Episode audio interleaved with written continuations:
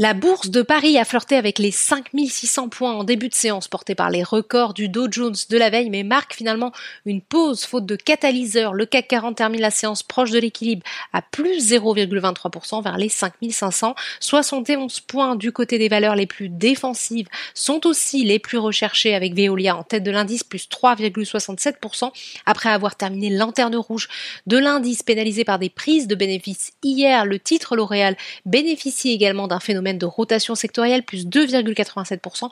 Le compartiment technologique reprend lui aussi des couleurs à l'instar de Dassault Systèmes et de ST Micro. A contrario, Airbus est en repli après deux séances de hausse, moins 2,14%. Total également, qui après s'être offert deux très belles séances grâce à la hausse des cours du pétrole, rechute pénalisée par des prises de bénéfices, moins 1,02%.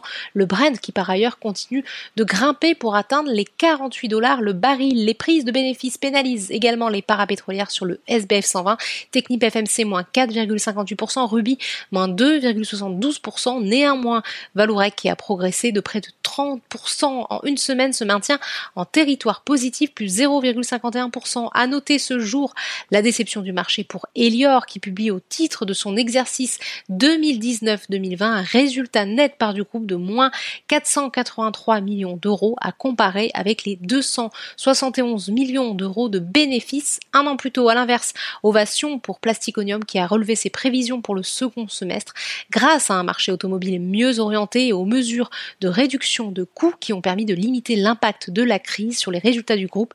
Le groupe qui vise désormais une marge opérationnelle supérieure à 5% contre 4% annoncé auparavant. La réouverture des magasins à l'approche des fêtes joue aussi en la faveur de Maison du Monde qui gagne 3,59%. Enfin, outre-Atlantique au lendemain d'un nouveau record pour le Dow À plus de 30 000 points et à la veille de la fermeture pour Thanksgiving, la bourse de New York évolue en ordre dispersé. Voilà, c'est tout pour ce soir. N'oubliez pas, toute l'actualité économique et financière est sur Boursorama.